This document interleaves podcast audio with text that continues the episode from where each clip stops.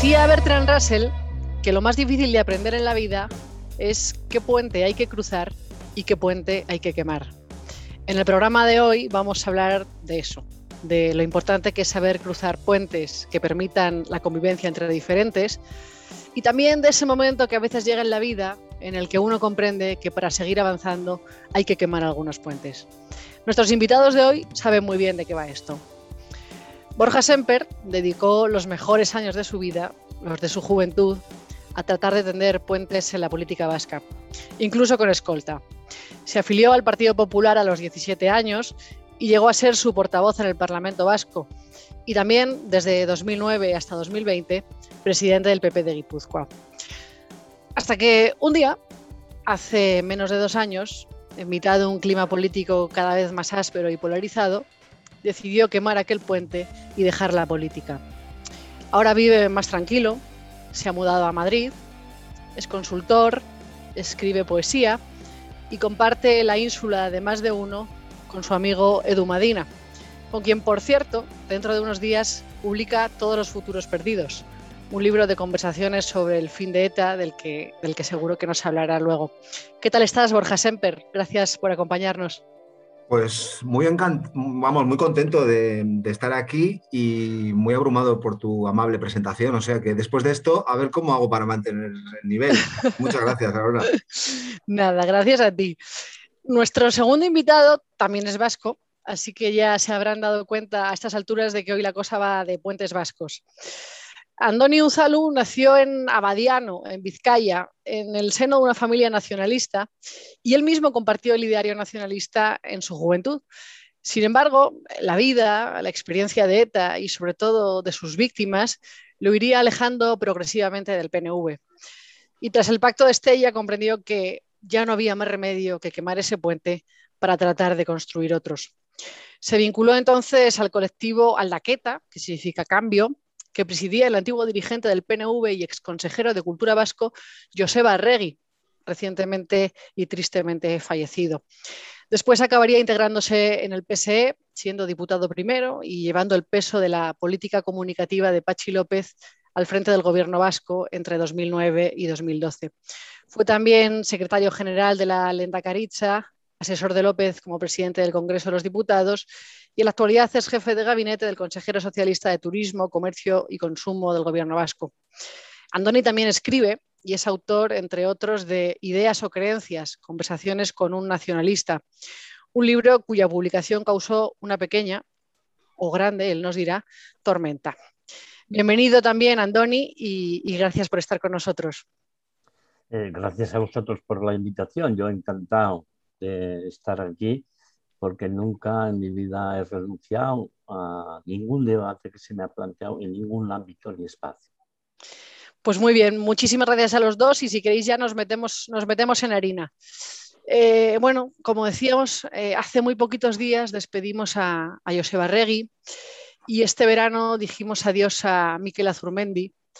Podemos decir que ambos fueron dos traidores con principios, que se alzaron no solo contra la barbarie terrorista, sino también contra sus fines políticos eh, y en defensa de las víctimas de ETA. En último término, mm, bueno, fue gracias a personas como ellos y a personas como vosotros que el fin de ETA fue posible. Sin embargo, em, yo quería preguntaros, bueno, hace 10 años derrotamos a ETA, pero ¿quién derrotó a ETA? ¿Fue el Estado? ¿Fue la sociedad vasca? Y sobre todo, ¿hemos derrotado su relato si cada día vemos homenajes a etarras que salen de prisión? ¿Quién se anima el primero? Pues empiezo yo mismo. Dale.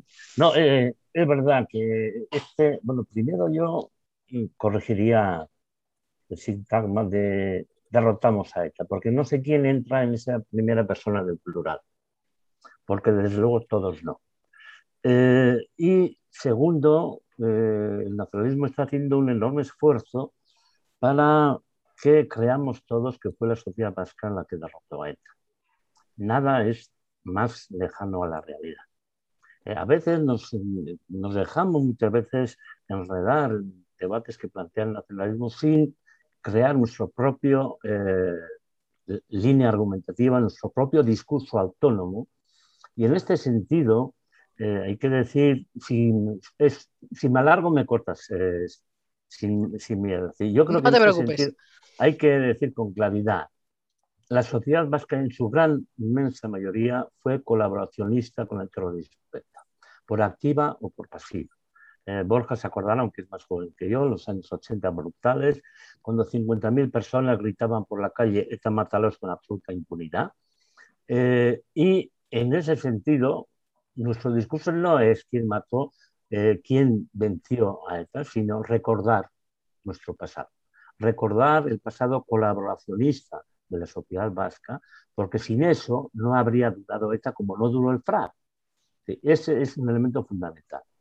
Y segundo, eh, otra vez cerramos el planteamiento. Cuando decimos que los de ETA no son eh, presos políticos, intentando eh, desjustificar de forma radical su militancia, pues nos equivocamos radicalmente, porque el terrorismo de ETA tiene un origen, una, un origen un objetivo político.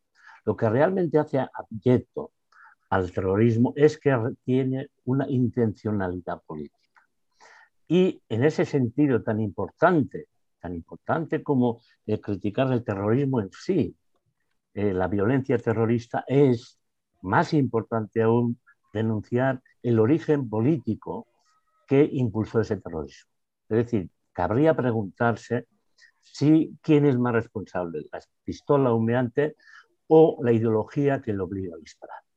Ese debe ser nuestro relato. Eh, Karl Jasper, que es un filósofo alemán, creo que es el que mejor analizó el, tema de la culpa después del nazismo. Él eh, distinguía dos culpas. La culpa criminal, que decía que la instancia son los tribunales y punto, yo creo que eso no vamos a discutir, y la culpa, la culpa política de las instituciones y la sociedad que lo que permitió. Y en esa culpa política eh, plantea que mientras no hay un reconocimiento de, esa culpa, es imposible la concordia. Entonces, lo que nosotros debemos una y otra vez salirnos de los enredos que nos plantean y plantear la culpa colectiva de la sociedad vasca en el origen y en el apoyo del terrorismo. Entonces, en ese sentido, tan importante es denunciar, luego redundaremos en ello, eh, denunciar los actos terroristas violentos en sí, como eh, la política, el origen político, la ideología política que lo hizo posible y lo sustentó. En Euskadi hubo gente que mataba, que al fin, al fin y al cabo han sido gente, eh, chavales de comandos que han sido meros instrumentos lanzados por otros a matar, gente que aplaudía el asesinato, gente que se aprovechó del asesinato, eh, en gran parte el nacionalismo y un montón de gente que cerró los ojos al dolor ajeno. Entonces, ese, ese debiera ser nuestro eh, debate. No sé si un relato ganamos o no. Nosotros queremos recuperar la verdad. Porque si no se reconoce la verdad de nuestro pasado, es imposible que podamos hacer un futuro, que podamos incorporar a un futuro democrático valores como consecuencia de la tragedia terrorista. Pues em, me interesa mucho lo que dice Andoni y lo comparto eh, en gran medida.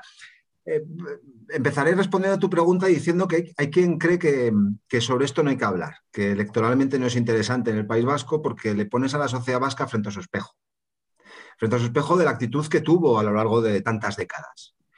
Y retomando parte de lo que dice Andoni, por acción o por omisión, es verdad que la sociedad vasca tiene un papel que todavía tiene que leer, que es su propia historia, su propio recorrido, su propia actitud. Este verano leía un libro extraordinario, siempre llego tarde, pero se llama Los amnésicos de Geraldine, Geraldine Schwartz, que habla sobre el papel, hay, otros tantos ¿no? que, han, que han teorizado sobre esto, pero hablaba del papel de la sociedad alemana en el auge, el ascenso, la consolidación y, y la actitud que tuvo esa sociedad frente al nazismo y, lo que cometió. Y cómo la sociedad alemana tarde, le costó varias décadas afrontar su propia realidad y su propio papel y su propia actitud. Y dicen que somos unos pesados primero porque sobre esto ya no hay que hablar, ETA ya no mata y hay que mirar al futuro. Claro, es difícil contraponer un discurso que mira al futuro con uno que quiere revisar el pasado, es muy poco sexy, es eh, probablemente hasta electoralmente es poco, poco útil y luego seguro que hablaremos también de, esto, ¿no? de qué, consecuencias electorales tiene.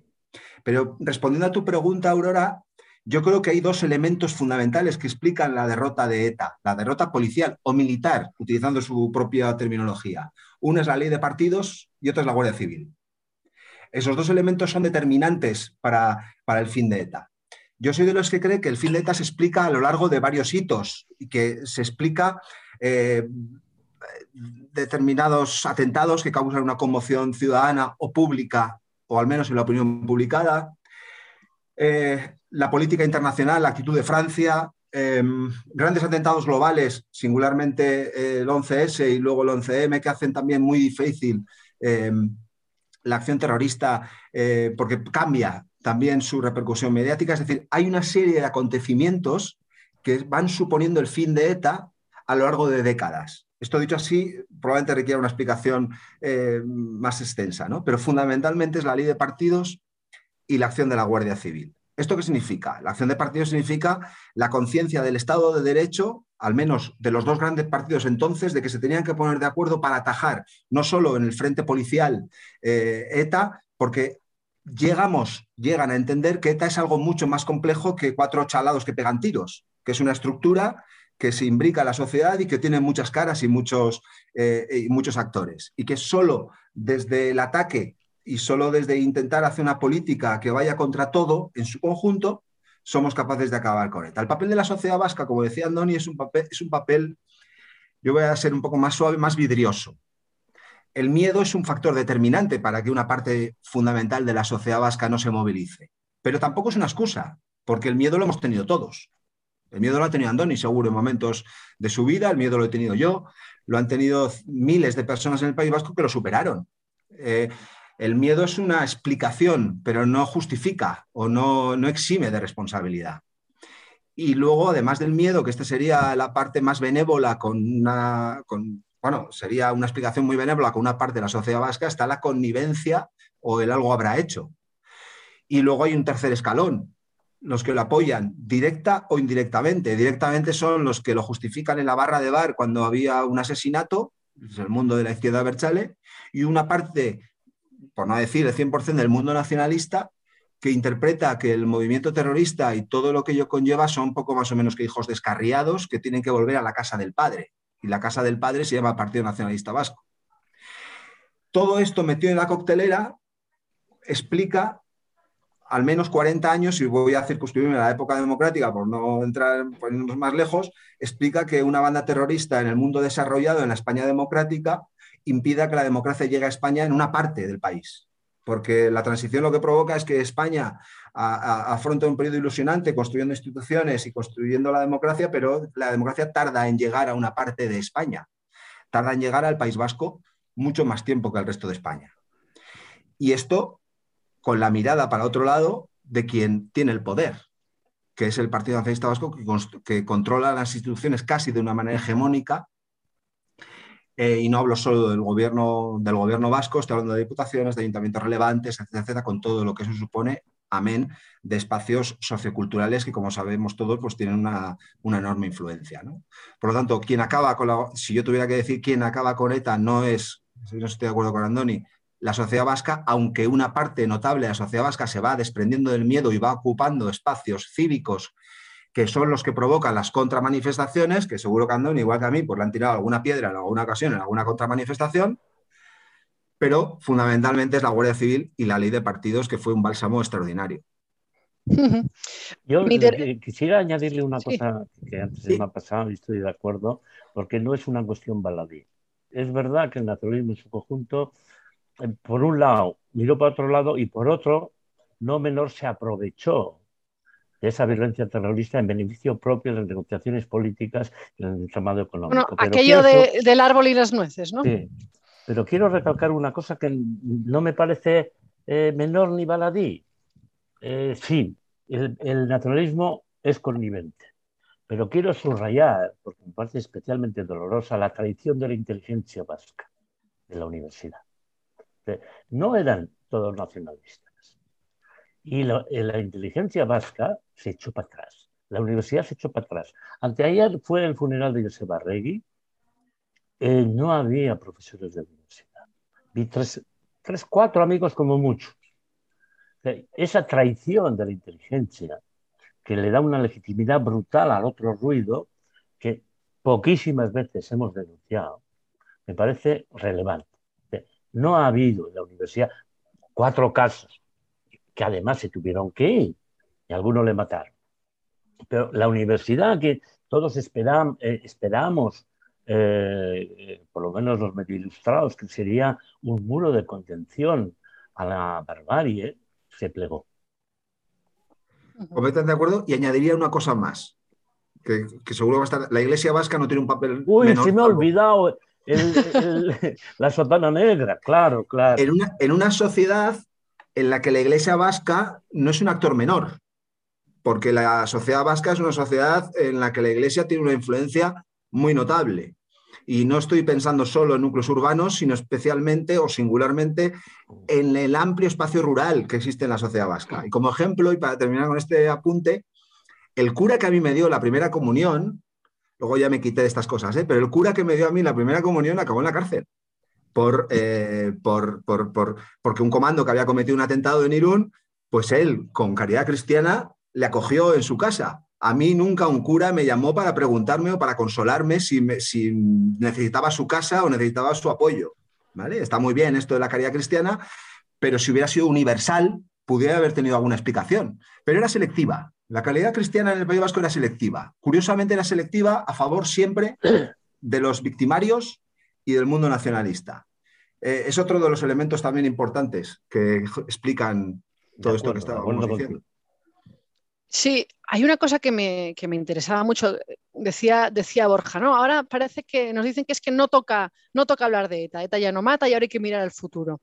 Yo me pregunto, bueno, eh, ¿cómo puede mirar al futuro, cómo puede construir un futuro una sociedad que, no tiene memoria? Hoy los, chavales en el País Vasco y, en toda España no saben, por ejemplo, quién es Miguel Ángel Blanco. Y es, muy difícil mirar al futuro ¿no? con, con estos mimbres. Eh, yo sé que para, ti, Andoni, fue, eh, fue muy importante eh, la experiencia de conocer a las víctimas en, el cambio, en el cambio de, tus, tus, ideas políticas. yo quiero preguntaros, bueno, ¿cuál es el papel de las víctimas de ETA hoy en la sociedad vasca y cuál debería ser?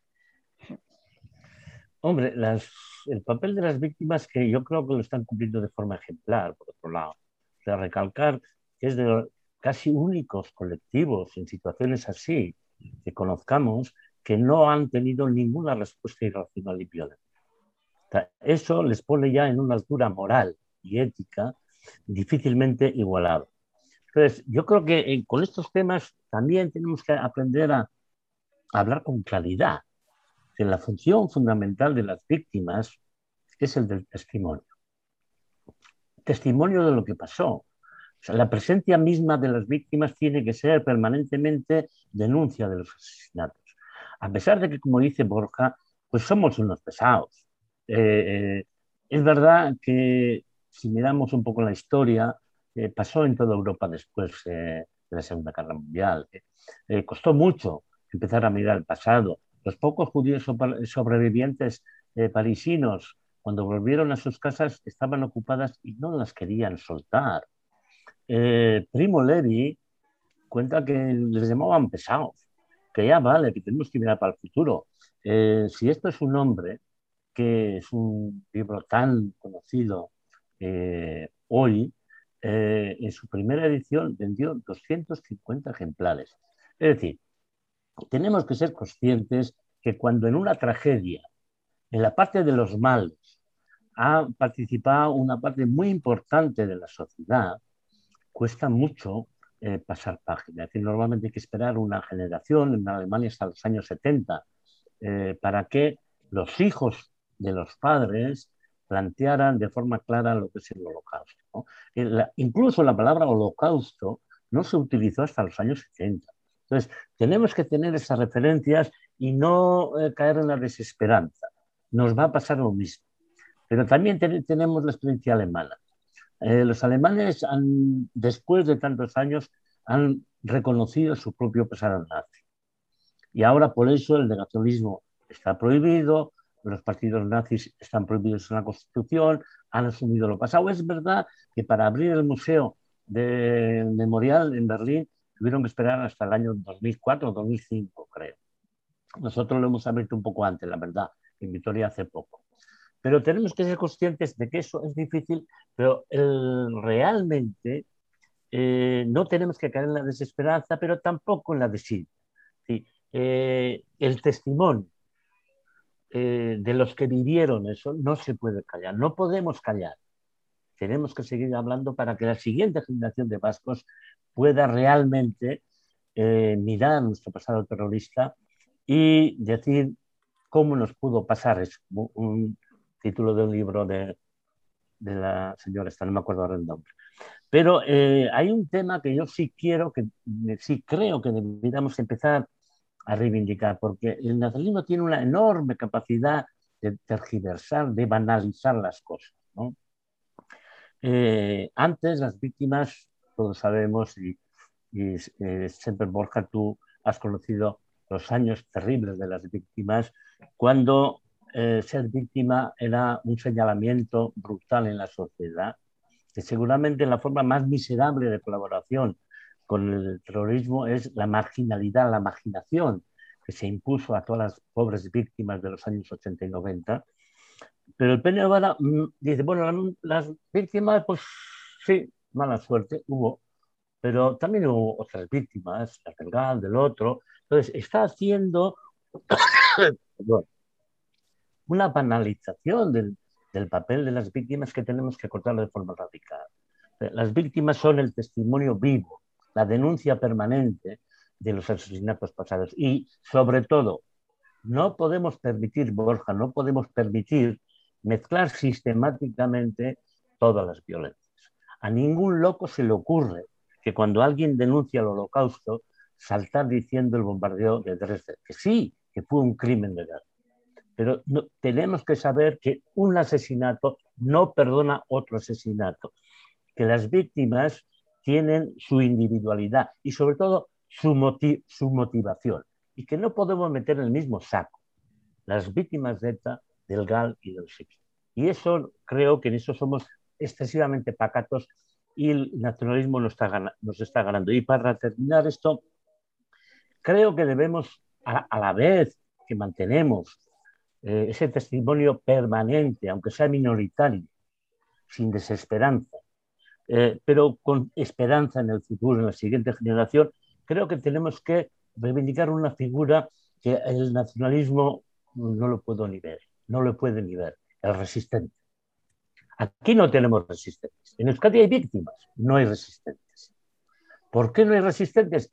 Porque los pocos resistentes que hubo, que sí hubo fundamentalmente concejales del Partido Socialista, del Partido Popular, poquitos de la universidad, poquísimos eh, periodistas, ninguno es del mundo nacionalista. Entonces tenemos que reivindicar a la vez a los resistentes como eh, esos pocos hombres justos que nos absuelven de nuestra ignominia colectiva. Y en ese sentido, creo que deberíamos empezar a reivindicar y reclamar de forma sistemática que Joseba Regui fue la voz de la resistencia, no solamente amigo de las víctimas. Joseba Regui fue la voz de la resistencia. Y tenemos que empezar a crear, definir y nombrar la resistencia vasca. Pues voy a empezar por este final, mencionando a Joseba. Eh, Joseba probablemente, no sé si lo compartes, Andoni, junto con otros muchos como tú, pero Joseba quizás es el gran teórico de la significación política de las víctimas del terrorismo, quien es capaz de articular un discurso intelectual y político también, va a la redundancia, en torno a la consideración de las víctimas. Que hay que trascender de la solidaridad, del apoyo, del afecto, que todo esto es importante, pero tiene otra dimensión que es muy relevante y que no hemos sido capaces de asentar en las víctimas nos reflejamos porque es en las víctimas en las que se, se, identifica el ataque al Estado de Derecho y a la libertad.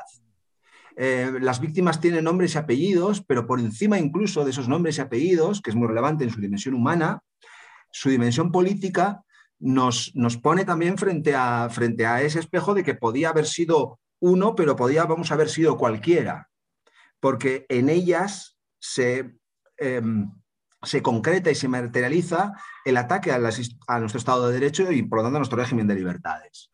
Y esa significación política de la víctima como tal es extraordinariamente relevante. Y es lo que, lo que debemos de defender y lo que yo creo que, que Joseba, con mucho más acierto de lo que yo estoy diciendo ahora, fue capaz de, de, de desarrollar y de ejemplificar. Hay una cosa que me llama mucho la atención, no sé si lo compartís, y es que vivimos tiempos en los que hay una lupa que, que, aumenta, y no lo digo como una crítica, al contrario, pero que aumenta el pasado totalitario en España durante el franquismo. Pero en cambio hay una voluntad de olvidar rápidamente el pasado cercano del terrorismo y sus consecuencias de ETA.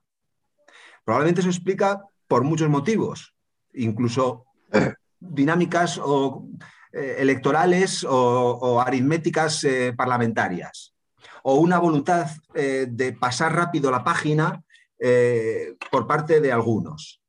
Pero convendría que tuviéramos esa misma capacidad de análisis y de esfuerzo eh, con el pasado remoto, cercano, que igual que tenemos con el pasado más, eh, más remoto. Porque todos queremos mirar al futuro, obviamente. Y, y, obviamente la Euskadi que vislumbramos es infinitamente mejor desde el momento que no hay bombas y no hay tiros. Pero difícilmente podremos construir una sociedad mejor o sustentada en principios sólidos democráticos y de convivencia si olvidamos rápidamente el pasado o si se maquilla o permitimos que la mentira eh, se imponga. Mentira que se impone, por ejemplo, de toda la sociedad vasca estuvo contra ETA. No. Eh, la sociedad vasca acabó con el terrorismo. No, la sociedad vasca tuvo un papel que conviene reflejar, porque si no lo, dejamos bien claro y si eso no queda instaurado, difícilmente podremos construir un futuro inmunizado al menos o que le pongamos más dificultades a que algo parecido pueda pasar. ¿Qué sucede y por qué hay tan pocas alarmas cuando chicos y chicas de 20 años protagonizan altercados callejeros defendiendo a ETA o, o los presos de ETA? Algo está pasando y algo no se está haciendo bien. Eh, vamos a poder construir un futuro razonable con esos chicos y chicas que hoy tienen 20 años y que creen que la violencia tiene una justificación en determinados momentos o que matar a personas que llevan un uniforme de un color o arrinconar a personas que piensan de una determinada manera, que son sus vecinos, es razonable y está justificado, dependiendo del momento. Pues la respuesta, yo creo que cualquier persona que en su sano juicio la tiene clara, pero Fíjate, no todo el mundo lo tiene claro. Fíjate, Borja, que te oigo hablar de eso, de, bueno, de construir el futuro ¿no? con, con, los, con los miembros que tenemos, no, no, ya solo los chavales de 20 años, es que yo me estaba acordando bueno, que ahora el, el, el Endacari Urcuyo ha propuesto derogar la abolición de los fueros para volver a la soberanía previa a 1839. ¿no? Eh, habla de la nación foral.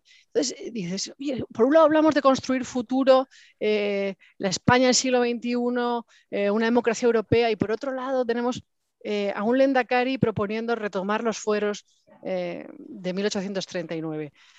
bueno, ¿cómo puede ser que a esas alturas del siglo XXI una antiguaya absolutamente iliberal como esta ocupe un espacio central en el debate político y en la relación entre eh, en la negociación entre una, el poder de una comunidad autónoma y el Estado central. Y también quería preguntaros, bueno, ¿creéis que esto de alguna manera puede ser una especie de plan Ibarreche 2? Es que el nacionalismo tiene una esquizofrenia considerable. ¿no?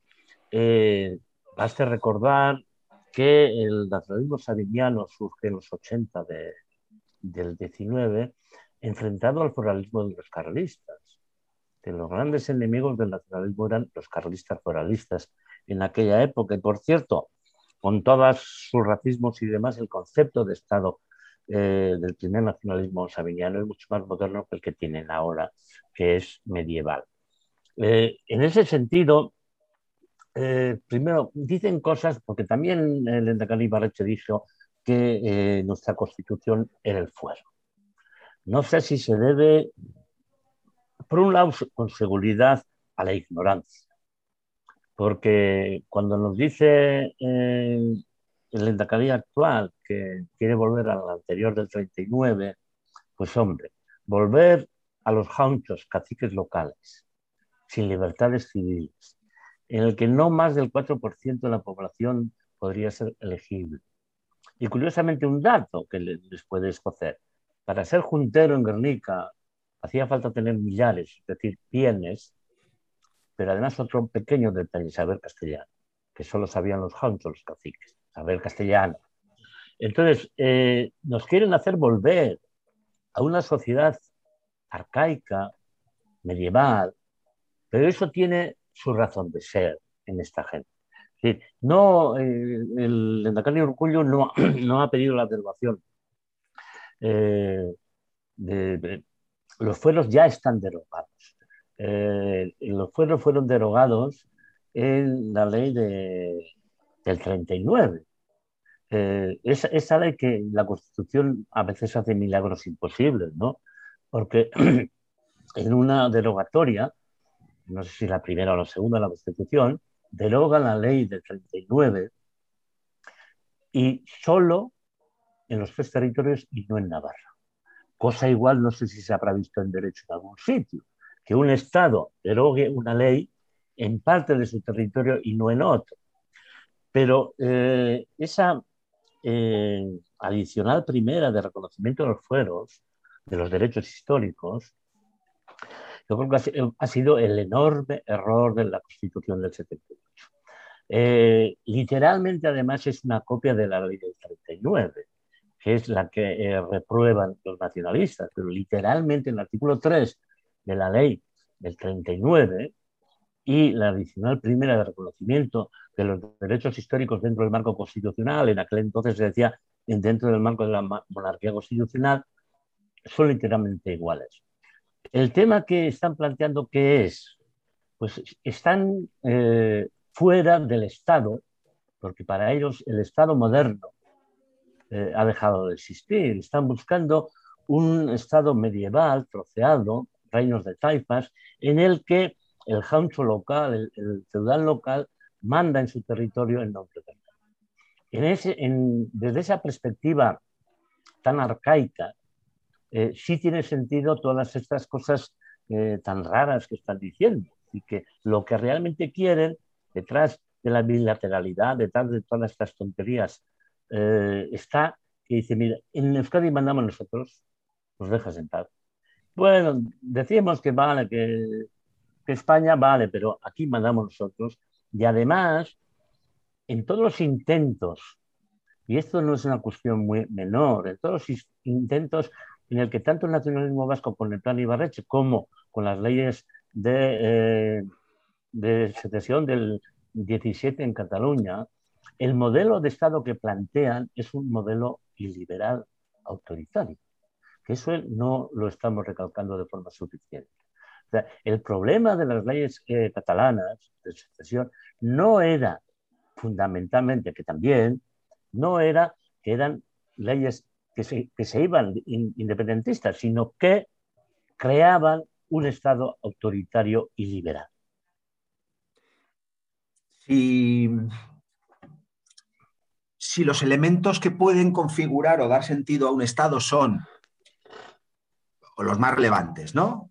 Policía, eh, por tanto, la seguridad, eh, la educación propia, un sistema sanitario, un sistema fiscal, eh, etc, etc. Esto configura un Estado, uno lo contrasta con el nivel de autogobierno que tiene Euskadi, pues parecería que de ahí a la independencia no hay un salto muy grande. ¿Qué es lo que sucede? No vamos a oír hablar al PNV, no voy a decir nunca, porque no puedes decir estaba no beberé y este cura no es mi padre, pero va a ser muy difícil oírle hablar al PNV de la palabra independencia han aprendido de dos experiencias. Una, el plan Ibarreche, que es lo que sucede cuando a una sociedad como la vasca la tensas hasta el punto de romperla, y de Cataluña. Claro, aquí, si en Euskadi se van las empresas, no pasa como en Cataluña, que está la Administración General del Estado y los presupuestos generales del Estado para compensarlo. Una bajada de recaudación en su caso o No, no, allí, como se vayan las empresas, son las haciendas forales las, que sufren.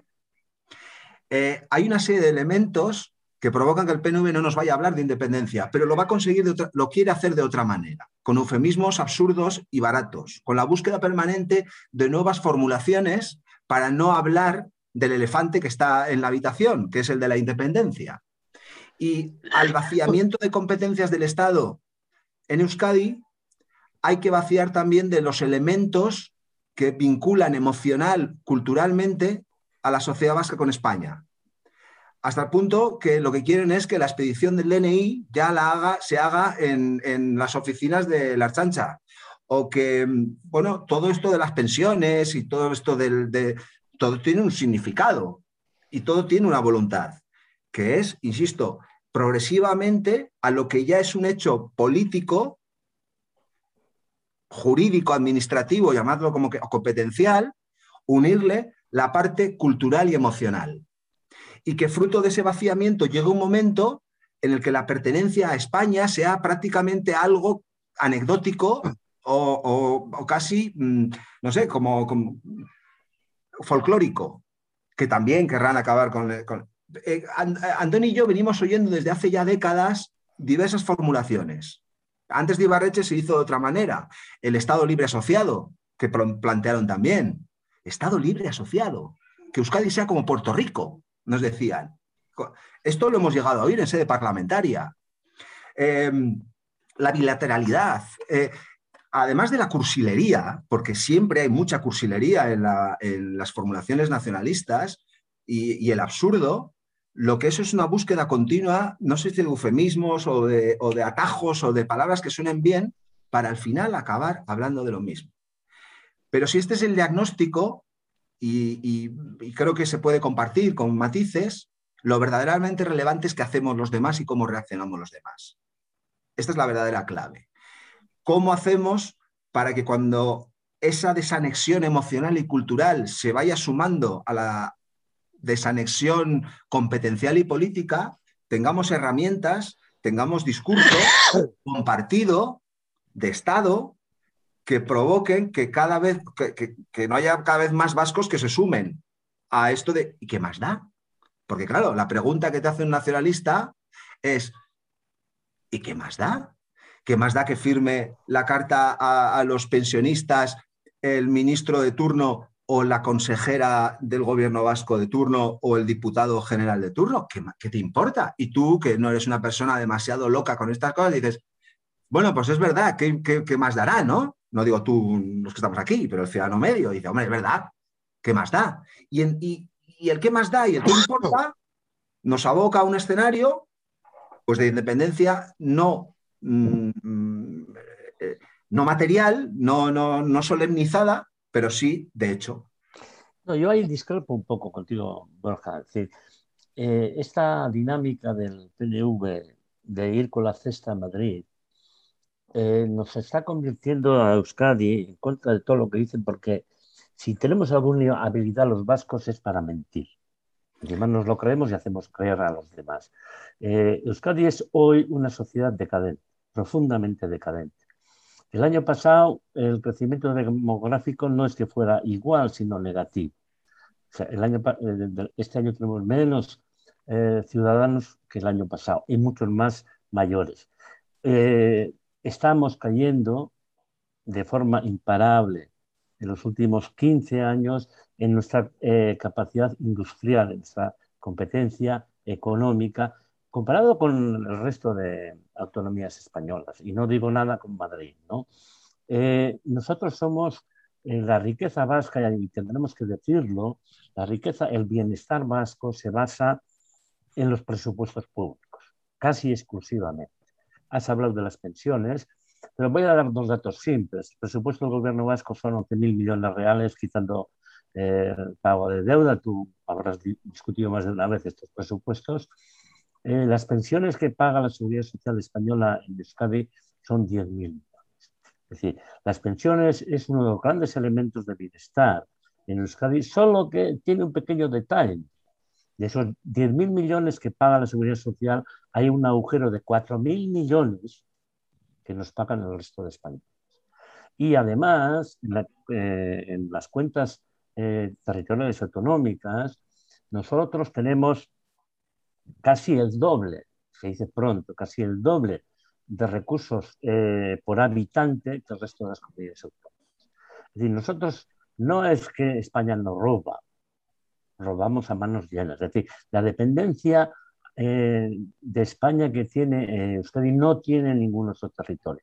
Solo que yo creo que ya este ciclo no puede aguantar mucho porque estamos eh, inmersos en una decadencia propia eh, en el que ya no tenemos nuevas empresas, no tenemos eh, nuevas iniciativas, hemos cerrado a cal y canto el que venga gente de fuera con el euskera y el clientelismo en el PNV, hemos cerrado la puerta a, a tener en Euskadi los mejores funcionarios de toda España. No pueden nosotros podíamos tener los mejores altos técnicos de la administración pública en Euskadi porque pagamos bastante mejor y se vive mejor eh, que en una sociedad que te obliga a estar dos horas de carretera para ir a trabajar. No vienen porque les disparamos. Hemos, estamos creando una sociedad cerrada, eh, decadente, y que ya económicamente se, se, empieza a notar. Entonces, eso, ese ciclo puede durar 10, 15 años que eso va a caer. Entonces, eh, la, independencia sería la catástrofe del nacionalismo. Pero el mantener este sistema autárquico que tenemos eh, nos está creando una sociedad, eh, primero, en lo que somos los más viejos del mundo mundial, en eso somos los primeros, y segundo, una sociedad que no crea riqueza y que, que, que solamente pues viven razonablemente bien los funcionarios, que no hemos sido pocos, mogollón, con buenos sueldos, y las subcontratas de la administración. La sociedad civil ajena a eso cada vez está en condiciones peores. Pero yo creo que estamos ya en una decadencia que cerrará el ciclo nacionalista y veremos lo que pasa. Pero sí, normalmente sabemos lo que pasa, lo que le pasó a los quebecois, que de ser la provincia más rica de Canadá ahora son los últimos. Yo, bueno, a, eh, a, pesar de la decadencia que señalas, ¿no, Andoni? A pesar del absurdo y de, la cursilería que, mencionaba antes Borja, bueno, lo cierto es que hoy por hoy eh, no se observan eh, fisuras en la, en la, hegemonía nacionalista en Euskadi. Entonces, yo me pregunto, ¿qué ha hecho mal el constitucionalismo para que esto sea así? ¿O qué ha hecho bien el PNV hasta ahora para, para, hacer, para que esto haya, haya sido así? Venga, Borja, lánzate tú primero. esta es la pregunta del millón de dólares. Ya me gustaría a mí tener eh, la respuesta. Os confieso que no la tengo como para defenderla con mucho ahínco. Tengo impresiones. Hay muchos elementos que lo, que lo justifican. Y, esto lo voy a vincular con el terrorismo. voy a empezar con uno de los factores que lo vinculan con el terrorismo. Durante, durante muchas décadas y antes Andoni hablaba de resistentes. Los socialistas y los populares hemos sido resistentes en Euskadi porque, para empezar, nos costaba hacer listas para los municipios, para presentar en los ayuntamientos. Eh, la dificultad política que eso te genera en cuanto a formación de cuadros, entre, entre ir creando estructuras políticas sólidas, eh, es más que notable porque además te impide penetrar en, ámbitos de la sociedad eh, que, también juegan políticamente y te dan cuerpo político. A mí una vez me decía Joseba Eguíbar y yo decía, joder, hay que ser canalla, pero hay que decirle que el tiempo le da la razón. Decía, cuando se acabe ETA, sufriréis más políticamente. Y yo pensaba que iba a ser al revés, Andoni, porque yo hablaba de esto mucho con los compañeros del partido y decíamos, cuando se acabe ETA, electoralmente podremos respirar, hacer campañas políticas con normalidad, vivir con normalidad. Era una ficción porque tampoco hemos podido hacerlo con la normalidad requerida si entendemos normalidad en igualdad de condiciones. ¿Por qué no? Porque llevábamos décadas de retraso. Eh, esto es un factor que considero relevante. Y luego, pues probablemente hemos cometido, probablemente no, era muy, hemos cometido muchos, eh, muchos errores pero yo creo que no hemos sabido, y hablo ahora más de la parte popular que de socialista, porque de la otra no, conozco tanto, pero no hemos sabido ir articulando un discurso que haga una promesa de futuro a la sociedad vasca después de ETA. Hemos tenido un papel muy relevante como resistentes, hemos tenido un papel muy notable eh, frente a ETA, y ahí sí fuimos capaces de articular también un discurso político adaptado a ese momento y que era el que necesitaba la sociedad vasca, a nuestro juicio, en aquel momento, pero no fuimos capaces de, que ese discurso evolucionara sin olvidar el discurso necesario del que hablábamos antes, de hacer una promesa de futuro a la sociedad vasca. Y esto nos ha convertido, al menos al Partido Popular, poco a poco en un partido que no juega, no, no es una referencia en cuanto a propuesta o promesa de futuro. Y esto pues pasa factura. Eso unido a otros elementos eh, externos, por ejemplo, cuando gobernaba el Partido Popular y me daba igual con Aznar que con Rajoy, la interlocución con Euskadi era necesariamente con el Partido Nacionalista Vasco. Y los que estábamos allí, pues ni tan siquiera convidados de piedra, ni tan siquiera se nos pedía opinión. Con Rajoy algo más, pero con Aznar nunca se nos pedía opinión. Eh, bueno, yo recuerdo, eh, siendo el Endacari, eh, siendo el Endacari Pachi López, ejemplos también parecidos, y gobernando el Partido Socialista y nosotros apoyándoles en el Parlamento. Bueno, todo esto hace que al final el partido que trae cosas para aquí sea el PNV, dicho de una manera para que nos entendamos, ¿no? Bueno, pues, pues eso, lo de antes. Metes en la coctelera todo esto y puedes, puedes tener... Fíjate que me estaba acordando con respecto a esto de una cosa que te he leído a ti, Andoni, eh, en alguna entrevista y que cuando decías, es que ser nacionalista es muy rentable y no serlo es una auténtica ruina para las aspiraciones tanto profesionales como empresariales de la gente. Y me imagino que, algo de esto puede haber también, ¿no? Hombre, eh, eso es verdad. cuando el apuntarte a un bando ganador te abre todas las puertas y estar en el equipo contrario te cierra todas. Y en eso el nacionalismo vasco es especialmente cruel. Pues sí, claro que afecta, ¿no? Claro que afecta. Pero volviendo un poco a las cosas que decía este, a ver, eh, yo creo que cometemos un grave error al ponerle al PNV como un estratega increíblemente habilidoso. Eh, los que hemos hecho mal ha sido la Administración Central. Eh, ha hecho dos cosas terriblemente mal. Una, eh, le han nombrado delegado plenipotenciario al PNV en Euskadi. Como decía Borja, el, el PS de aquí y el PP de aquí no pintaban nada. Llamado hace poco eh, Antonio Ortuza, cuando la ha criticado nuestra secretaria general por el tema del 39, dice, bueno, bueno, bueno, ya llamaré yo a Madrid para arreglar esto. Lo dijo la semana pasada, ¿no? Entonces, el, el, Estado central, la Administración central, no ha mantenido su función de administración de todo el territorio. En Euskadi lo ha alquilado al PNV. Al principio con la excusa del terrorismo, de que estos nos van a arreglar el terrorismo. Un error gravísimo. Y luego cometió otro error más grave a largo plazo más grave aún. Cuando se empezó con las transferencias de los estatutos diferentes, la Administración Central adoptó la estrategia de negociar uno a uno, porque pensaba, yo soy grande, ese es pequeño, le voy a ganar. Y abrió una caja de Pandora brutal. En vez de haber planteado en el Senado, con algunas comisiones especiales, la, la negociación conjunta de los territorios con la Administración Central, que eso le habría fortalecido a la administración central, empezó a negociar uno a uno pensando que al pequeño le puede. Y el pequeño tiene una paciencia brutal y espera y arranca las tripas siempre que puede en la negociación en las minorías. Entonces, eso nos ha llevado, por ejemplo, a lo más eh, increíblemente tonto que ha podido hacer la Administración Central. Todavía no hemos cerrado las competencias eh, del Estatuto de Carlos que estamos pagando un precio brutal por eso políticamente aquí. ¿Y qué pasa? Que siempre gana y han roto la unidad de la negociación de la administración en, en, un, en una pelea de todos contra todos, en el que hoy el más débil de todos es sin ninguna duda la administración central. Entonces, eh, eso ha hecho posible no que el PNV sea, sea, listo, es que le hemos regalado y tú vas hoy a Madrid, eh, prendes, vas a Madrid y el PNV es Dios allí. Uno vuelve loco, aterrado de, los mentideros madrileños y de los periodistas que se creen que esta gente, como el, el, Aitor Esteban, ¿no? qué gran orador, eh, antes de ayer dijo que la justicia tiene que tener un poco de sentido del país, por favor, que hay que ayudar a los nuestros. Los jueces tendrán que tener sentido de la justicia.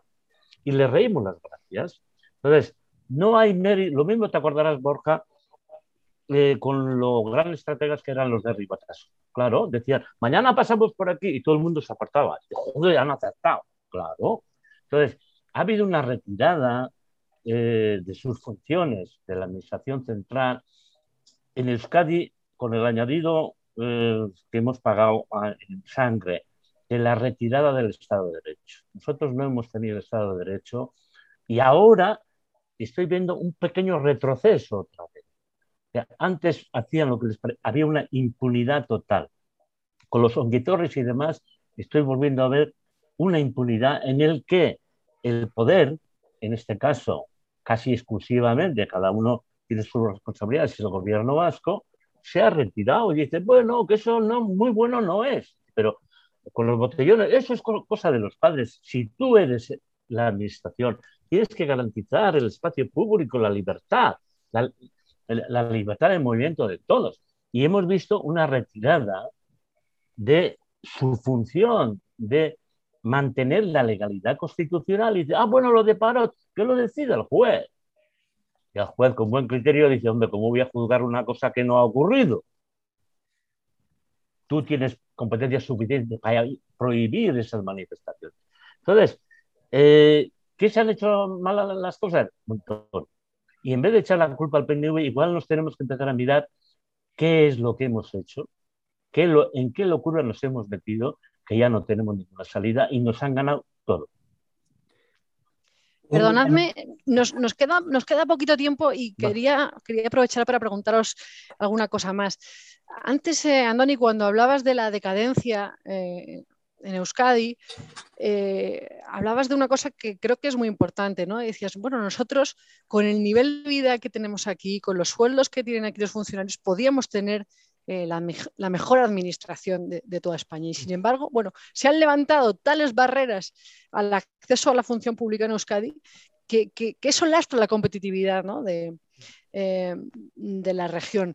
Y pasa un poco, creo que también con, la cuestión de la educación. Hace unos días justo se publicaba un informe bueno, que, hablaba del fracaso ¿no? de, ese modelo D, que es la, la inmersión, digamos, el, el, modelo de lengua en la, educación en el País Vasco.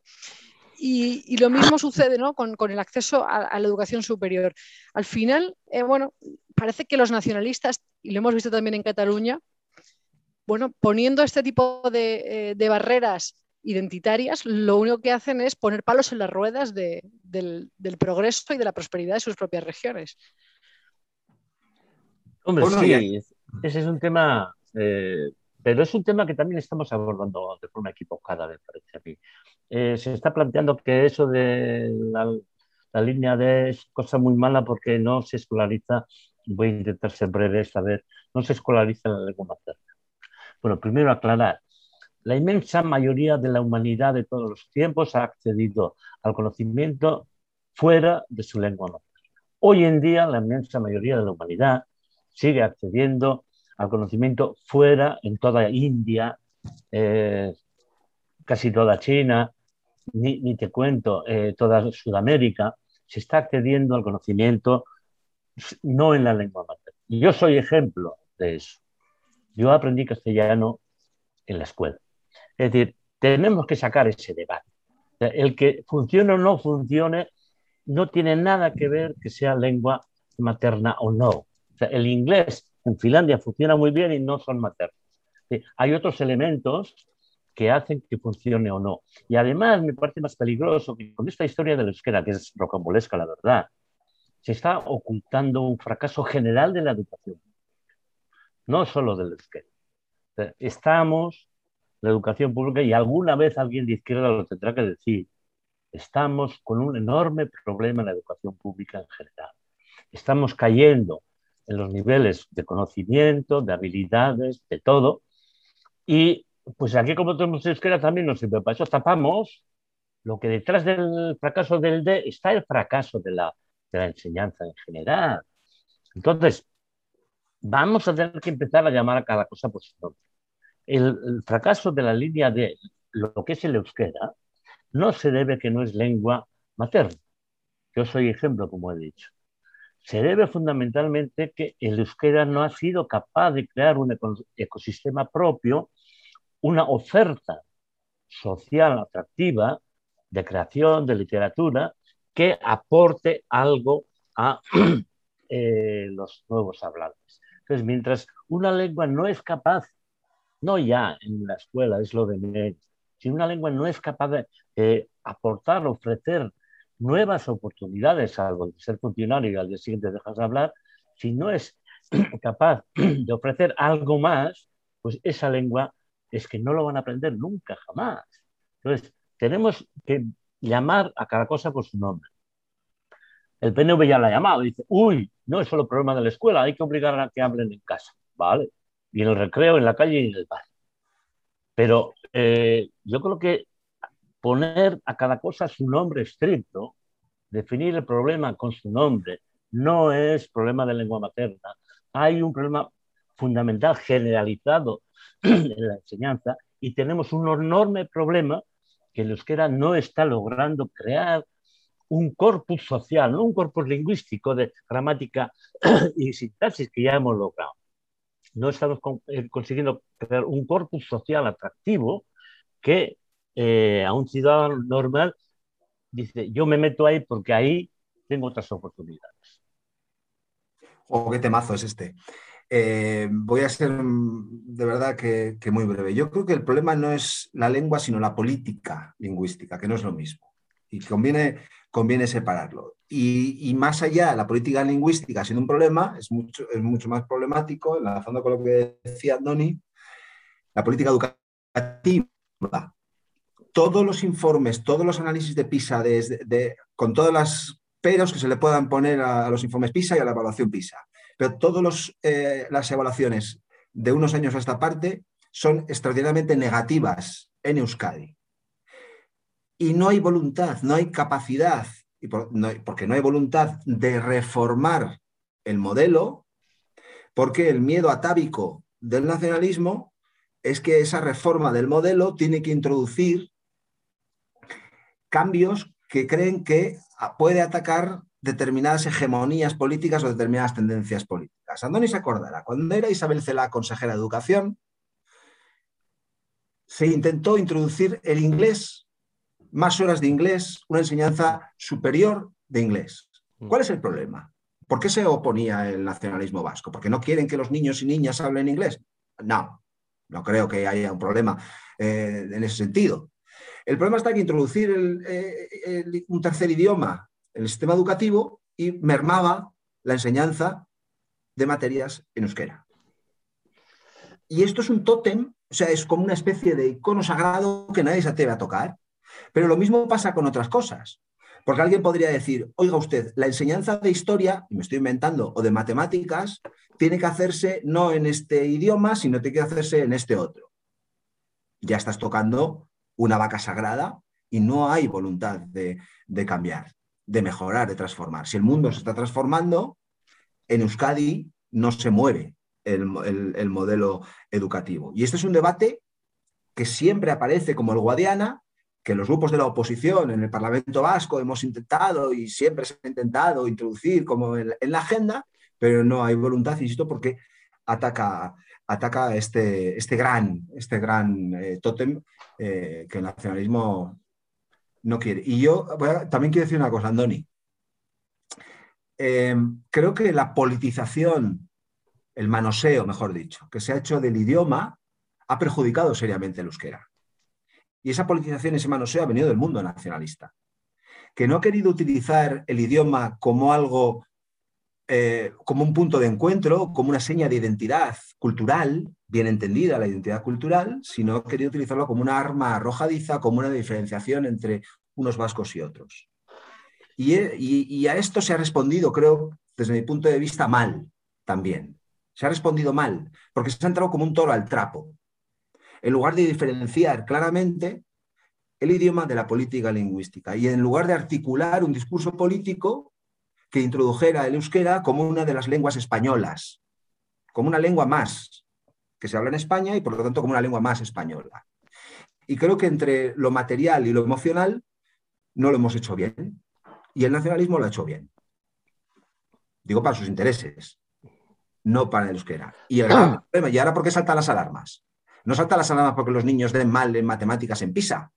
No saltan las alarmas porque el nivel de eh, capacidad oral o escrita en castellano sea malo. No, no, saltan las alarmas porque tampoco salen con competencias en euskera. Y el problema es extraordinariamente grave. Última pregunta. Em, os voy a pedir, por favor, que, seáis muy breves porque ya nos hemos pasado eh, incluso para nuestros cánones. Hemos hablado de la situación en Euskadi, eh, tenemos los coletazos del proceso en Cataluña, eh, hay incluso una España vaciada que parece que se está organizando para presentar una, marca que, le sirva de paraguas a todos. Bueno, ahora que se cumplen 100 años de la España invertebrada de Ortega, eh, bueno, ¿cómo, vertebramos España ante este desconcertante inicio del siglo XXI? Lo tenemos muy complicado y yo creo que además es muy acertado lo que dices, ¿no? Eh, porque lo que nos está pasando, y esto es lo que más me preocupa de todo lo que hemos hablado, eh, es que nos hemos quedado sin Estado común. Desde hace 20 años para acá, más o menos, el Estado común no tiene una oferta común para todos los españoles, un proyecto compartido, se ha convertido meramente en un resguardo de poder que atacan, procean todos los territorios y ya no puede ceder más porque ya no le queda nada de hacer. Hoy el Estado central es mero esqueleto sin propuesta ni futuro. Y Ortega tenía mucha razón y es muy actual. Dos cosas fundamentales que decía en ese libro, ¿no? Que las naciones se crean por incorporación de diferentes, que es seguramente una buena definición de lo que es el federalismo, pero decía una cosa más importante. Las naciones no se construyen hacia el pasado, sino con propuestas de futuro. Eh, hoy no tenemos ninguna propuesta de futuro. Y nuestro problema, eh, Borja, no es que no sepamos dar una propuesta a los vascos aquí. Somos incapaces de ofrecer una propuesta de España para los vascos, que es más grave. Entonces, en ese sentido, eh, sí auguro una crisis fundamental porque nadie se siente amarrado a un proyecto compartido Nadie tiene ningún aliciente para hacer esfuerzos comunes de un, futuro que se atisba eh, solidario y común. Y lo que tenemos es una guerra de todos contra todos en el que hay una creciente desigualdad muy exagerada en los territorios, pero tenemos también una quiebra sustancial del estado del bienestar tal como hemos conocido. Y algún día lo tenemos que reconocer también desde la izquierda la izquierda, el estado de bienestar que hemos tenido a finales eh, del siglo pasado ha quebrado. Ya no sirve porque es incapaz de hacer frente a los problemas que tenemos. Es incapaz de regular la economía global. Es incapaz de generar riqueza colectiva. Es incapaz de eh, garantizar a la población eh, un futuro mínimamente decente. En ese sentido, eh, tenemos un Estado con doble quiebra, territorial, que es mero esqueleto, y conceptual, que ya no sirve ese estado de bienestar. Eh, y con pequeños parches no se va a arreglar. Entonces, yo creo que la única forma de vertebrar España de nuevo, ya digo, después de una crisis severa institucional, es eh, fundamentalmente creando un nuevo proyecto compartido. en la eh, después de la dictadura, nuestro proyecto era conseguir la democracia y modernizar España. Eso era lo que nos unió en, un mismo, en una misma nación republicana, entendido en ese sentido, y funcionó bien. Hoy no tenemos ningún proyecto compartido. Hoy el Estado no nos ofrece nada eh, que me haga solidario con uno de Madrid o de Sevilla. Hoy a un joven que tiene 30 años el modelo bienestar que tenemos no le garantiza ningún futuro, eh, solamente incertidumbre sobre esta economía incontrolable. Pero yo creo que la solución y hace eh, Borja, que es una solución desde la izquierda, eh, es un nuevo contrato social.